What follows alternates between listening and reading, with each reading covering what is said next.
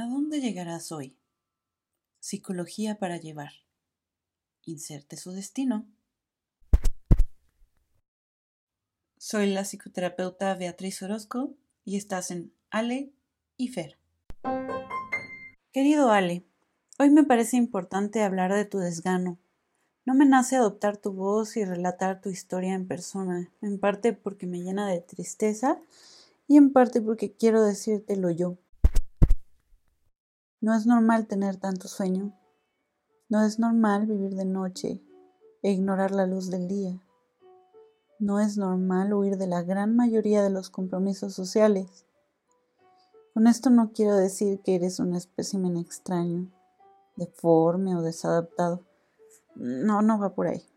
Lo que me encantaría que sepas es que tienes la oportunidad de desacostumbrarte a ese círculo vicioso en el que te encuentras. Mi objetivo es que quieras pensar en una nueva normalidad de tus hábitos cotidianos. Sí existe la oportunidad de recuperar tu horario, si existe tu relación con los rayos del sol y tus ganas de estar con tus amigos.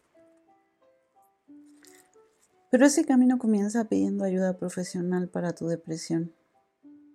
Y es que llevas años confinado en la misma dinámica y la gente pierde las ganas de invitarte al siguiente evento, a la siguiente reunión y tus amigos se hablan entre ellos enfrente de ti y no te incluyen en la conversación.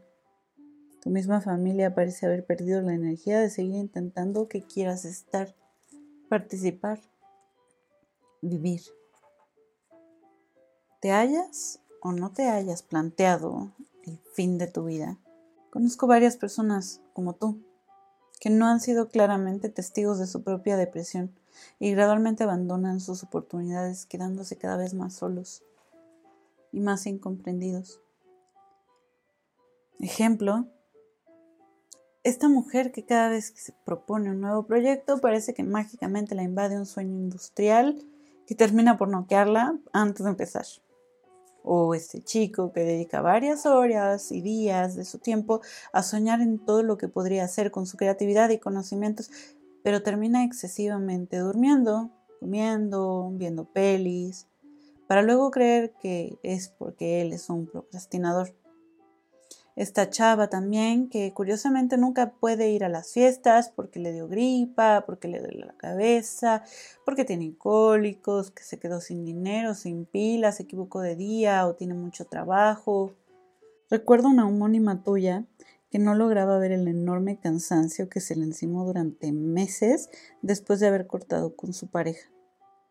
Cada rato libre era momento preciso para llorar extrañarlo y preguntarse qué hizo mal o qué entendió mal, sin darse cuenta que se enfermaba con mucha frecuencia y dormía a deshoras la mayor parte de la semana. Todas estas personas de las que te hablo y otras de las que no te voy a hablar tienen el mismo problema que atender. Desregulación de serotonina, dopamina y noradrenalina, entre otros transmisores. Como decía un video explicativo en TED Ed, pedirle a una persona que le eche ganas a su depresión es como pedirle a alguien que le eche ganas a su fractura de brazo. Claro que ambas situaciones, si somos conscientes del daño y la condición fisiológica en la que estamos, seremos tal vez más propensos a cuidarnos. Si sabes que te rompiste el brazo izquierdo, por ejemplo, pues avisarás a los demás que no lo toquen o no lo usarás tanto para no empeorar la situación. Y posiblemente pidas un taxi en lugar de tomar un camión para evitar caerte o ser empujado. Aún así el hueso sanará correctamente, solo con ayuda profesional, así mero. Entonces, si sabes que estás deprimido, o que eso lo que tú le llamas personalidad es en realidad una respuesta de tu persona a un decremento regulador de tus hormonas, de tus neuronas. ¿No crees que también tomarías diferentes medidas? Me parece que siendo consciente de tu situación es probable que evitaras hablar con personas que te hacen sentir triste. Tal vez eligieras con más atención las noticias o programas a los que les dedicas tiempo. Que le dieras valor a las rutinas de ejercicio cosas que sabes que tienen un impacto inmediato en tu estado de ánimo. Está canijo, porque hablar de estos estados emocionales sigue siendo un poco como hablar de fenómenos invisibles. Estamos muy dados a conocer lo que nos pueden dictar nuestros sentidos de la vista y del oído, como si todo lo demás no existiera. Y si hay conductas, entre comillas, extrañas, pues no las relacionamos con situaciones emocionales o sentimentales de manera inmediata, como si ni fueran evidencias visuales de lo que pasa en el interior de las personas. Te lo digo sin ser ninguna experta en lo de la autoconciencia, ¿eh? El otro día se me fue la luz por horas y la tensión de no poder resolverlo me dio dolor de cabeza. ¿Te imaginas estar sin luz por cinco horas en plena pandemia, en plena cuarentena? Pues sí, no fue sencillo. Pero lo más curioso fue que no asocié mi dolor de cabeza a la tensión del momento que había pasado eh, un día, hasta muchos días después. Como si fuera totalmente extrañísimo que a alguien le pudiera dar dolor de cabeza tensional después de estar resolviendo asuntos de trabajo a la antigüita. Qué raro, ¿no? A lo que voy es que la mente no podemos verla, no lleva un color o un olor específico como para, para ver qué anda sintiéndose mal.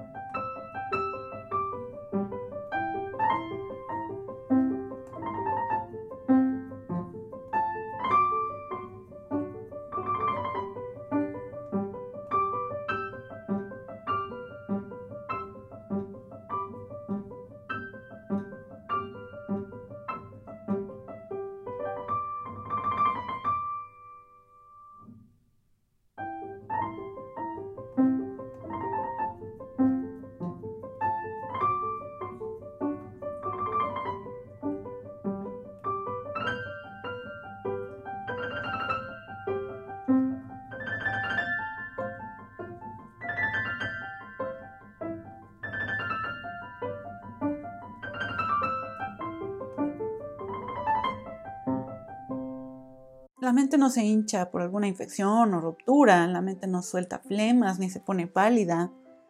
Pero tenemos otros modos de ver sus síntomas, como te dije. No se te hincha, ni saca flemas, ni huele a pus, amargo o dulce. Sabemos que se siente mal cuando lo que decimos, hacemos o pensamos se sale notoriamente de lo que podríamos llamar normal en una situación y cultura específicas.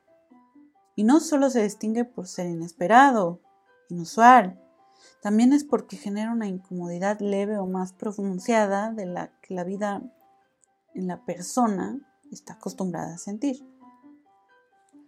Si mis rarezas me convierten en alguien original, creativo y propositivo, es posible que lo mío no sea un malestar, sino más bien una respuesta de alivio ante las complicaciones actuales de mi vida y de mi entorno.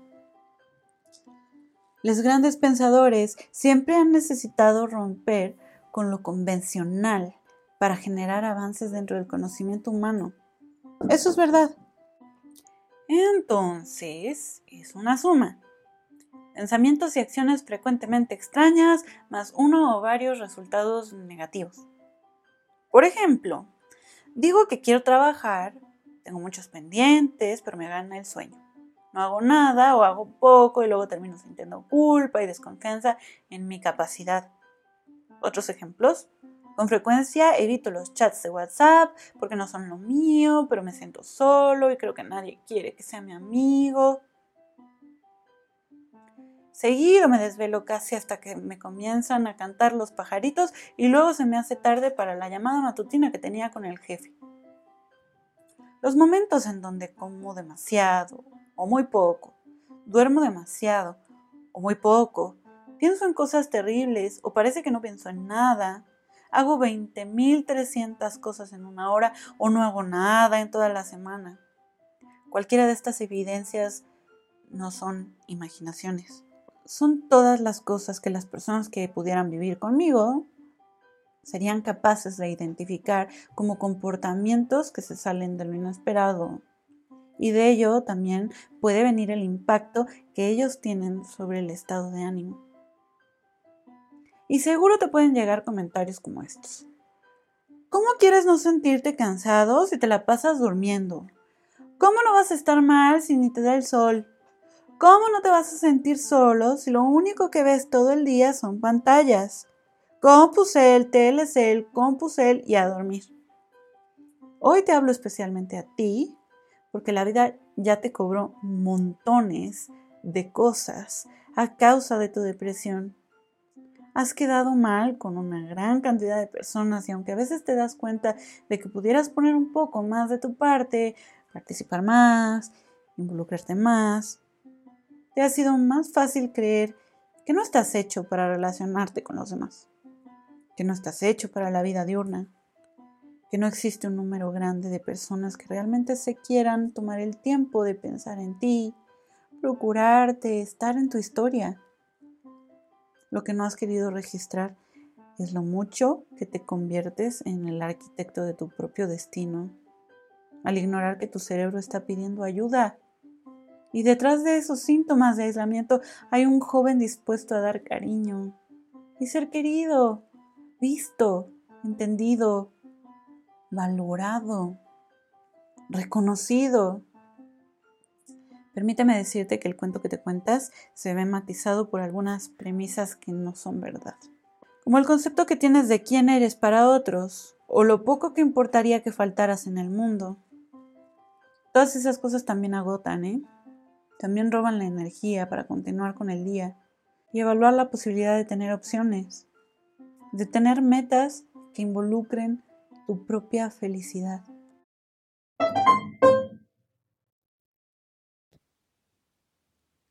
¿Llegó la hora? Inside. Ha llegado la hora de que te caiga el 20. con tanto cariño.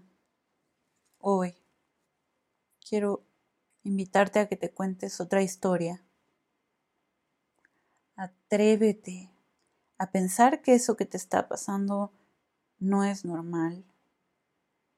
Y cuando nos vamos a pensar que algo no es normal, no te estoy invitando a que entonces pienses que estás mal, que estás enfermo pero sí te quiero invitar a que pienses que así como a veces te hace falta un vaso de agua, así como a veces te hace falta un chocolatito, pues entonces a veces también te hace falta un poco más de serotonina.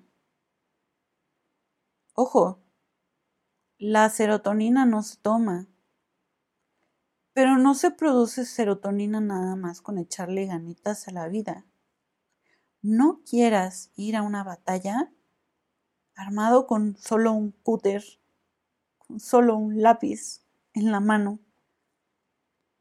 Date chance de contar con las herramientas que necesitas para avanzar, para crecer y atreverte a ser feliz.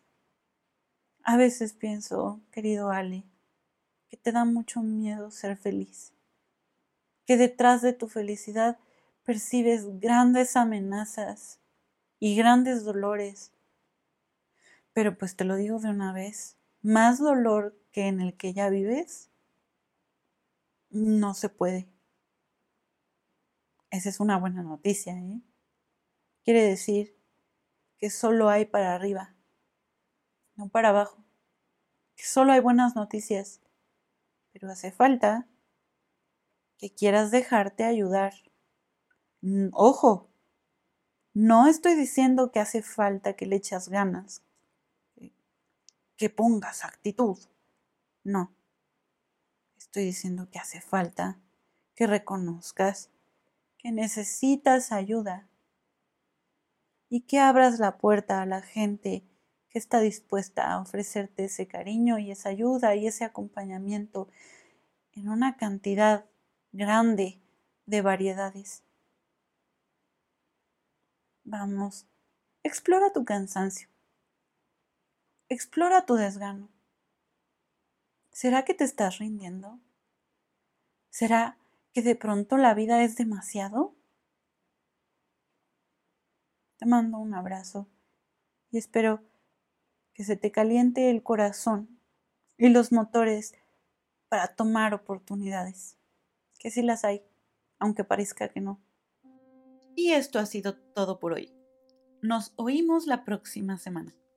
No sin antes recordarles que pueden seguirme en Facebook o en Instagram con el arroba beopsychology o el hashtag Ale y Fer Podcast.